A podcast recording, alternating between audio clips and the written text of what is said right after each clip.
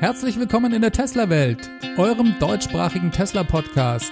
Hier die Themen. Das Model 3 ist da, neues Line-up für Model S und X und Tesla bringt Planung bei Audi und Porsche durcheinander.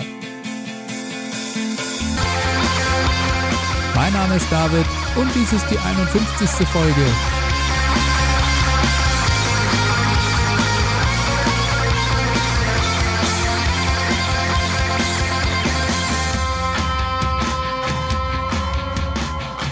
Ja, herzlich willkommen zurück.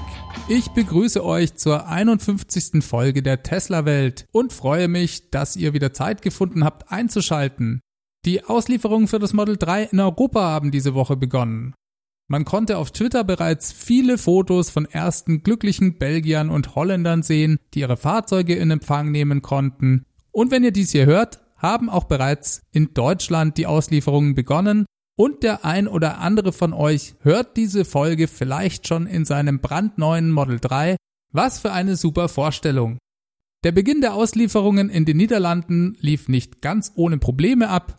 Zunächst sorgte eine Meldung für Unruhe, dass trotz der Freigabe des Model 3 für den europäischen Markt, die dieses Jahr bekommen hatte, die Autopilot-Funktion noch nicht genehmigt sei. Dementsprechend sei Autopilot auch erstmal bei allen Auslieferungen deaktiviert worden auch wenn der Kunde dafür bezahlt hat. Inzwischen ist das Thema aber längst vom Tisch, weil die Genehmigung für Autopilot dann einen Tag später noch erfolgte. Probleme gab es aber auch mit den ersten Auslieferungsterminen. Tesla hatte da zunächst sehr kurzfristig einigen Kunden Auslieferungstermine in Tilburg gegeben. Es kam dann leider doch zu größeren Verzögerungen Einige Kunden mussten sogar zum Teil noch mehrfach vertröstet werden und es gab auch Leute, die leider ganz umsonst nach Tilburg gefahren sind. Ich fühle wirklich mit diesen Leuten, ich kann mir nicht vorstellen, wie nervenaufreibend es sein muss, wenn man super aufgeregt nach Tilburg fährt und dann leider doch sein Fahrzeug nicht entgegennehmen kann. Tesla hat sich selbstverständlich bemüht, diesen Kunden die Unannehmlichkeiten zumindest etwas zu verkleinern und haben Abendessen zur Verfügung gestellt zum Beispiel und ich glaube einen Teil auch die Hotelübernachtung bezahlt. Elon Musk entschuldigte sich dafür auf Twitter bei einem Kunden und versprach baldige Besserung. Er ist übrigens selbst nach Europa gekommen, um höchstpersönlich beim Beginn dieser Auslieferungen dabei zu sein. Er war sowohl in Seebrücke in Belgien, wo die Schiffe ankommen, als auch in Tilburg, wo Teslas europäisches Fertigungswerk steht, in dem vor allem an Model S und X final Hand angelegt wird, bevor die Fahrzeuge dann in die einzelnen europäischen Länder ausgeliefert werden. Er war im Anschluss dann noch in den europäischen Headquarters in Amsterdam, um danach direkt nach Oslo zu fliegen. Dort wollte er sich auch nochmal höchstpersönlich um das Thema Service kümmern. Norwegen ein Land mit nur 5,3 Millionen Einwohnern hat ja bereits eine sehr große Menge an Elektroautos und knapp 31.000 Tesla-Fahrzeuge und das schon ohne das Model 3. Daher übernimmt Norwegen auch eine Art Vorreiterfunktion als Markt und ist aber eben auch gleichzeitig so eine Art Testfeld, wo Tesla ganz gut erkennen sollte, was alles zu tun ist, um diese Masse an Fahrzeugen mit vernünftigen Service versorgen zu können. In Norwegen gab es in der Vergangenheit immer wieder Engpässe und größere Probleme. Tesla hat dort auch bereits verschiedene Maßnahmen getroffen, um die Lage zu verbessern. Neue Service Center wurden eröffnet und es wurden auch sehr viele neue Mitarbeiter im Bereich Service eingestellt. Trotzdem bleibt der Service ein kritischer Punkt. Jetzt werden in Norwegen die Karten nochmal neu gemischt, denn das Model 3 wird dort im großen Stil in den Markt einschlagen.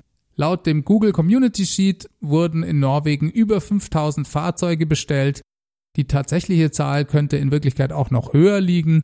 Und diese Fahrzeuge sind bereits auf Schiffen unterwegs. Damit wird also eine neue Masse an Tesla-Fahrzeugen in den nächsten ein, zwei Monaten über Norwegen hereinbrechen und damit auch über den Service in Norwegen. Daraus resultiert für Tesla nochmal eine ganz neue Gemengelage und über die Frage, wie lange es dauern wird, bis die bisherige Anzahl von knapp 31.000 Tesla-Fahrzeugen in Norwegen verdoppelt werden kann, darf man gerne spekulieren. Das wird auch von der Qualität des Service abhängen. Daher sehr gut, dass Elon sich da persönlich drum kümmert. Er hatte ja im Earnings Call angekündigt, dass dies seine Priorität Nummer eins für das Jahr 2019 ist. Das ist auch dringend nötig. Service muss Chefsache bei Tesla sein. Das ist mindestens genauso kritisch wie hohe Produktionsraten zu erzielen. Gerade ja auch, weil Tesla von Mund-zu-Mund-Propaganda lebt und da die Stimmung auch sehr schnell kippen kann. Welche Maßnahmen speziell getroffen werden sollen, hatte Elon ja ausführlich im Earnings Call besprochen. Falls ihr die letzte Folge verpasst habt, könnt ihr das da nochmal nachhören.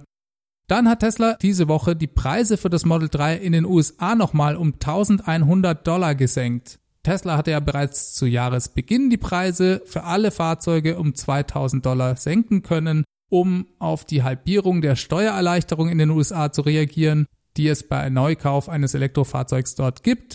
Durch diese zwei Preissenkungen ist das Model 3 in den USA also seit Jahresbeginn um 3100 Dollar billiger geworden, egal welche Variante man dort kauft.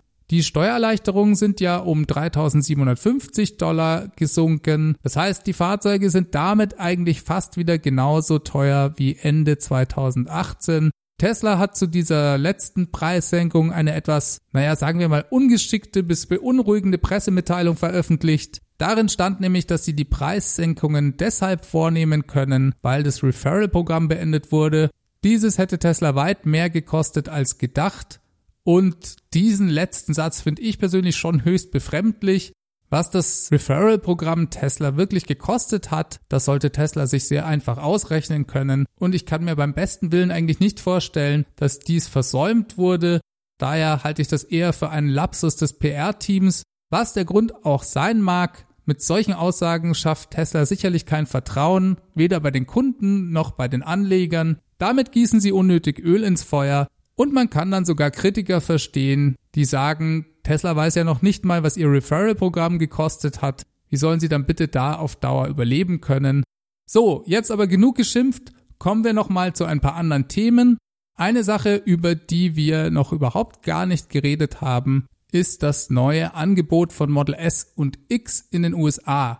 Dort ist Tesla nämlich bereits dazu übergegangen, sich von der Angabe der Battery Pack Größen zu verabschieden Daher gibt es in den USA keinen 100D und auch keinen P100D mehr im Angebot. Stattdessen gibt's jetzt nur noch das Model S und das Model S Performance. In Europa ist bisher noch alles beim Alten geblieben, auch wenn Tesla-Mitarbeitern hierzulande bereits angekündigt wurde, dass selbstverständlich auch in Europa diese Änderungen anstehen. Ja, um was handelt es sich also genau? Eigentlich geht es um das Anpassen des Angebots an das Model 3 auch bei Model 3 gibt Tesla ja nicht die Batteriekapazitäten an, sondern kommuniziert einfach unterschiedliche Reichweiten. Das gilt ab sofort jetzt also für alle Fahrzeuge und des Weiteren hat Tesla das Line-up für Model S und X so angepasst, dass es sich noch weiter vom Model 3 abhebt. Das war ja auch ein Grund dafür, warum Tesla die 75 Kilowattstunden Battery Pack Variante bei Model S und X abgeschafft hat. Und mit dieser jetzigen Anpassung des Line-ups geht Tesla hier einen weiteren Schritt, denn das neue Standard Model S hat eine Reichweite von 310 Meilen. Das ist ja die Maximalreichweite für die Long Range Variante des Model 3. Das heißt, das Model S soll also genau da anfangen, wo das Model 3 aufhört. Jetzt kommt ja aber ein Model S mit dem 100 Kilowattstunden Battery Pack eigentlich deutlich weiter als 310 Meilen. Was hat Tesla also hier gemacht? Sie haben nicht etwa die Kapazität des Battery Packs vermindert, sondern das Ganze per Software auf 310 Meilen begrenzt. Der Kunde bekommt also in Wirklichkeit nach wie vor ein 100 Kilowattstunden Battery Pack, auch bei der Standardvariante des Model S, muss aber in den USA dann nur 85.000 Dollar für diese Einstiegsvariante bezahlen, für das Model X analog dazu 88.000 Dollar für 270 Meilen. Die Höchstgeschwindigkeit und die Beschleunigungswerte von 0 auf 60 Meilen sind übrigens durch diese Softwarebegrenzung nicht betroffen und gleich wie beim 100D macht ja auch Sinn, weil es das gleiche Pack ist. Auf wie viel Kilowattstunden die Software das Battery Pack begrenzt, wird übrigens nicht verraten. Tesla bietet an, eine sogenannte Extended Range Option für 8000 Dollar dazu zu kaufen. Durch diese kommt man dann wieder auf die Originalreichweiten des 100Ds also 335 Meilen für das Model S Extended Range und 295 Meilen für das Model X Extended Range. 8000 Dollar sind schon ein sehr stolzer Preis für 25 Meilen mehr Reichweite, aber na gut, der Preis für diese Extended Range Variante wurde übrigens im Vergleich zum 100D um 1000 Dollar gesenkt. Das heißt, auch Model S und X sind de facto seit Beginn des Jahres um 3000 Dollar günstiger geworden. Und bei der Performance-Variante hat Tesla den sogenannten Ludicrous Mode ebenfalls als Option wieder im Angebot. Das heißt auch, dass der Insane Mode wieder da ist und für 20.000 Dollar Aufpreis beschleunigt man mit dem Ludicrous Mode dann in einem Performance Model S von 0 auf 60 Meilen in 2,4 Sekunden statt in 3,0 Sekunden. Bei Model X sind das analog dazu 2,8 Sekunden respektive 3,5 Sekunden ohne den Ludicrous Mode. Ja, den Ludicrous Mode als Option kennt ja der ein oder andere von euch vielleicht noch aus vergangenen Tagen. Doch einen Unterschied dazu gibt es noch und zwar war früher beim Ludicrous Mode auch ein Hardware-Update nötig. Das ist jetzt nicht mehr der Fall. Das heißt, Tesla verbaut die nötige Hardware von vornherein in die Fahrzeuge, sodass eben ein Freischalten der Software einfach möglich ist. Aus einer Business-Perspektive machen all diese Änderungen durchaus Sinn. Erstens ist die Abgrenzung zu Model 3 jetzt nochmal deutlicher als vorher und es erlaubt Kunden eben auch den Einstieg zu einem niedrigeren Preis. Aus der Kundenperspektive ist so ein softwarelimitiertes Battery Pack sowieso eigentlich eine feine Sache. Erstens kann man natürlich nachträglich die Sperre entfernen, wenn man bereit ist, zusätzlich diese Option zu bezahlen. Das ist auch bei Wiederverkauf des Fahrzeugs durchaus interessant. Und das natürlich auch für Tesla, wenn sie solche Fahrzeuge in Zahlung nehmen weil sie dadurch die Option behalten, das Fahrzeug als höherwertig weiter zu verkaufen. Und außerdem behält man die ganzen Vorteile eines großen Packs, das heißt das schnellere Laden, aber eben auch die Beschleunigung und die Höchstgeschwindigkeit. Und dann ist es auch für das Battery Pack gar nicht schlecht, was die Degradation über die Zeit angeht, nachdem man ja dieses Pack einfach nie voll aufladen kann. Das ist quasi wie ein eingebauter Sicherheitspuffer und wirkt sich dementsprechend positiv aus. Wir können auf jeden Fall davon ausgehen, dass dies auch bei uns bald so umgesetzt werden wird. Vermutlich gibt es aber eben auch noch eine ganze Reihe an Bestandsfahrzeugen oder schon vorproduzierten Fahrzeugen, die Tesla vielleicht noch abverkaufen will. Ich rechne aber damit, dass dieser Wechsel hier auch schon bald in Europa bei uns Einzug erhalten wird. Aus einer Tesla-Fan-Perspektive freut man sich ja immer darüber, dass die Autos bei Tesla durch Software-Updates über die Zeit besser werden aber ich finde gerade an diesem Beispiel sieht man auch ganz gut, was für ein unglaublicher Vorteil und was für eine Flexibilität Tesla dadurch auch erhält. Sie können hier locker die Preisstruktur und die Spezifikation der Fahrzeuge ändern, wie es Ihnen beliebt, ohne dass auch nur ein einziger Prozess in der Produktion geändert werden muss. Solche Freiheit wünscht sich sicherlich manch anderer Autohersteller ein weiteres Beispiel diese Woche, was in genau dieselbe Richtung geht, war eine Preisänderung in China.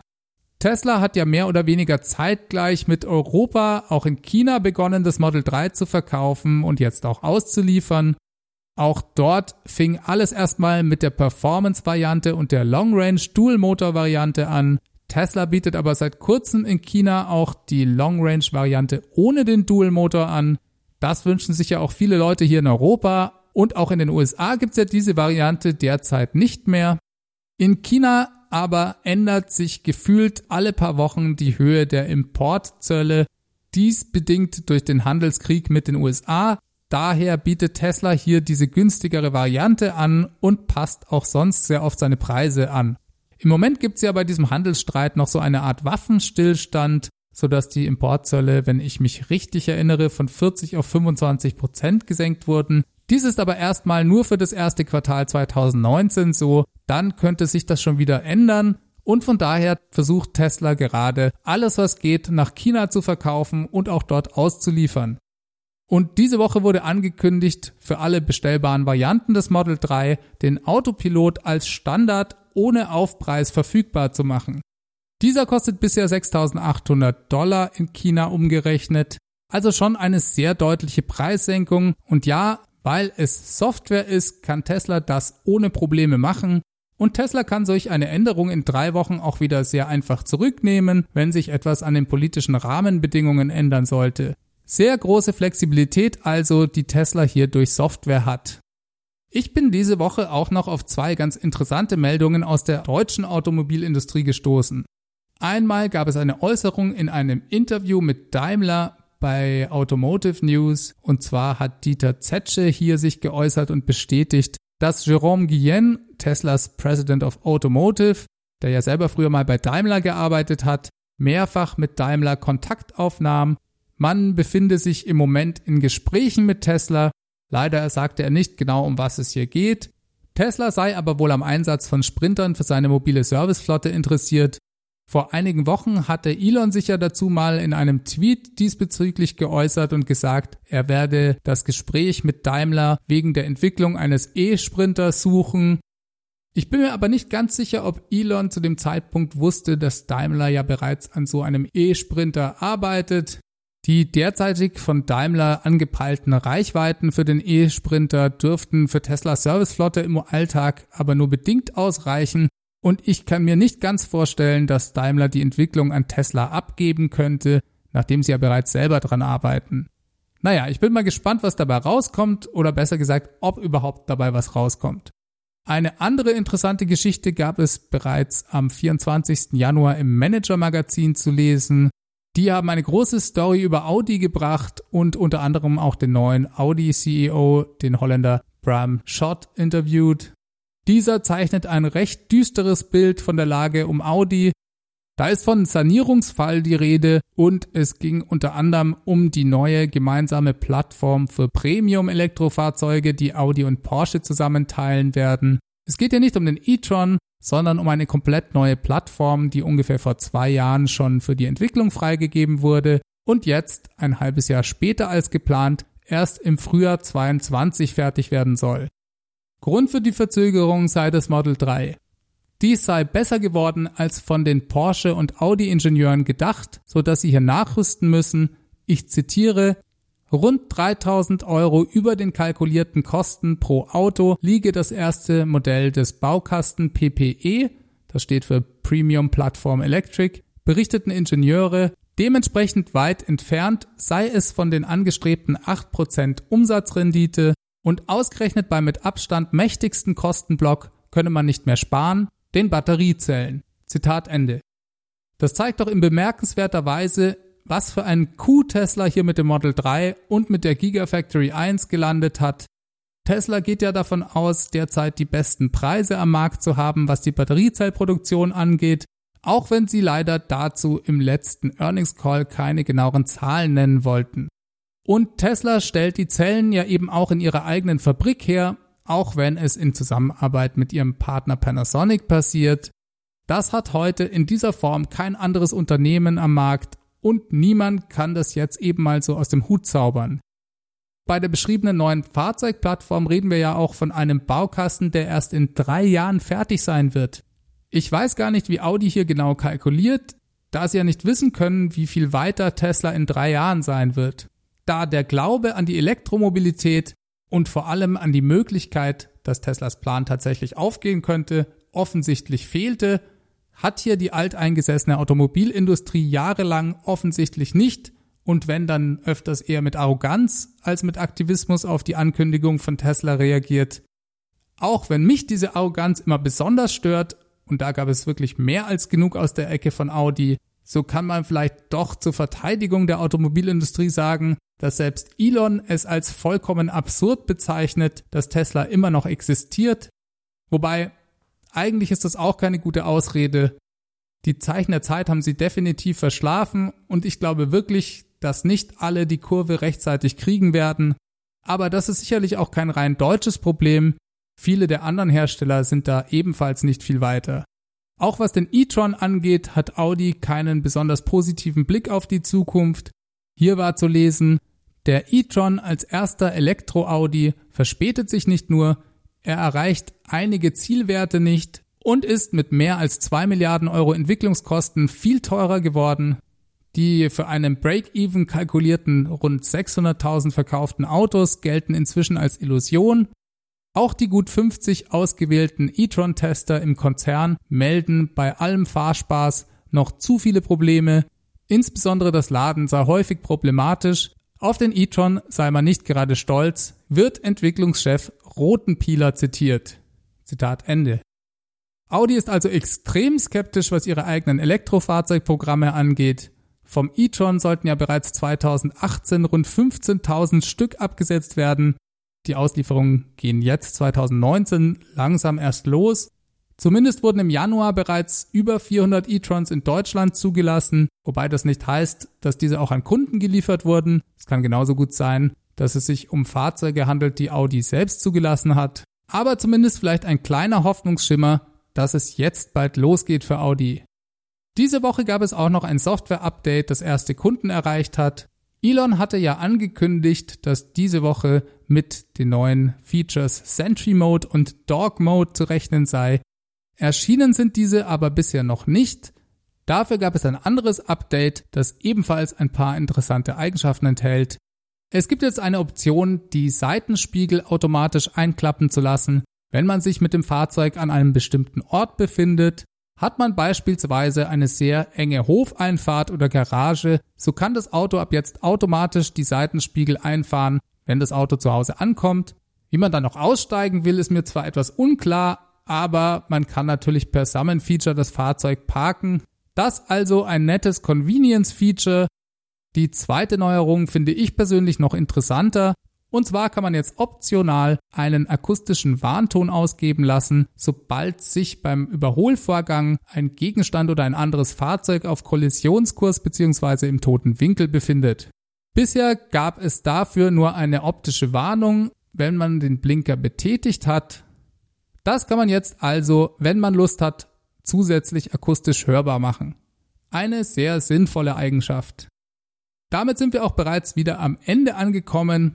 Schaltet doch nächste Woche wieder ein, wenn ihr mir mitteilen wollt, wie toll euer neues Model 3 sich fährt, könnt ihr mir gerne eine E-Mail an feedback@teslawelt.de schicken oder noch besser, zeichnet was mit eurem Handy auf und schickt mir das dann per E-Mail. Ihr könnt auch direkt die 0211 9763 2363 anrufen und mir dort eine Nachricht hinterlassen. Auf Twitter findet ihr mich wie immer at teslawelt.